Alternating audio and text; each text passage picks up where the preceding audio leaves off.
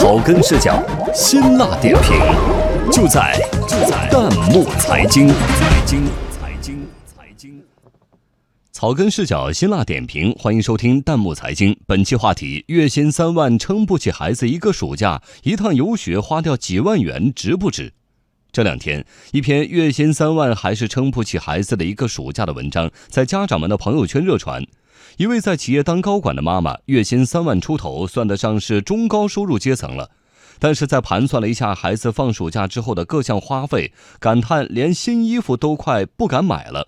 这番言论引来了不少家长的共鸣，但是各路网友却不以为然。他们又有什么样的言论呢？我们有请本期编辑夏青来捋一捋。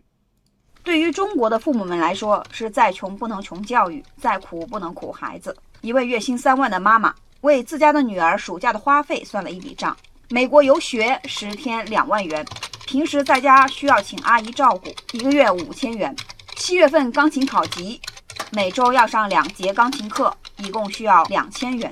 再加上游泳班两千元，英语、奥数、作文三科培训班六千元，总花费居然三万五千元，感觉是有点入不敷出呢。对于这样的花费，也不是没有纠结。这位妈妈说了，痛苦的是你花了，心疼的不踏实；但不花吧，对不起孩子，更不踏实。看到这样各种各样的补习账单，网友们也不淡定了，连连感叹：这养的不是孩子，而是台碎钞机呀！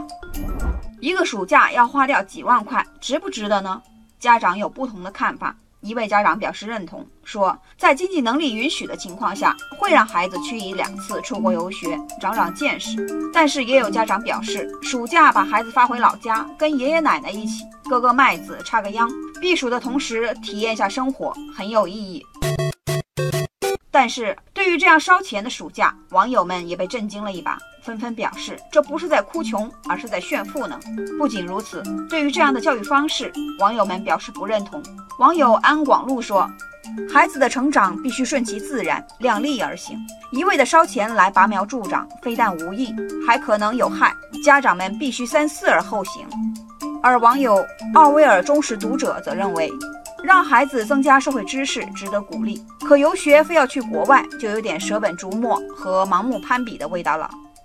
还有网友说，有时候行万里路不如读万卷书。短短十天半月走马观花的旅程，所知所感毕竟有限。了解一个国家民族文化最好的方式是阅读它各个时期经典的作品，而由此也引发了对到底什么是富养的争论。网友一生姐姐滚起来了，说。穷养和富养，并不是说用钱堆就一定好。有时间还是不要花钱往乱七八糟的地方送，多陪陪孩子吧。不过说到这里，情况似乎有点不对呢。谁问过孩子的意见了吗？暑假可是他们在过的，被安排、被设计好的暑假是他们想要的吗？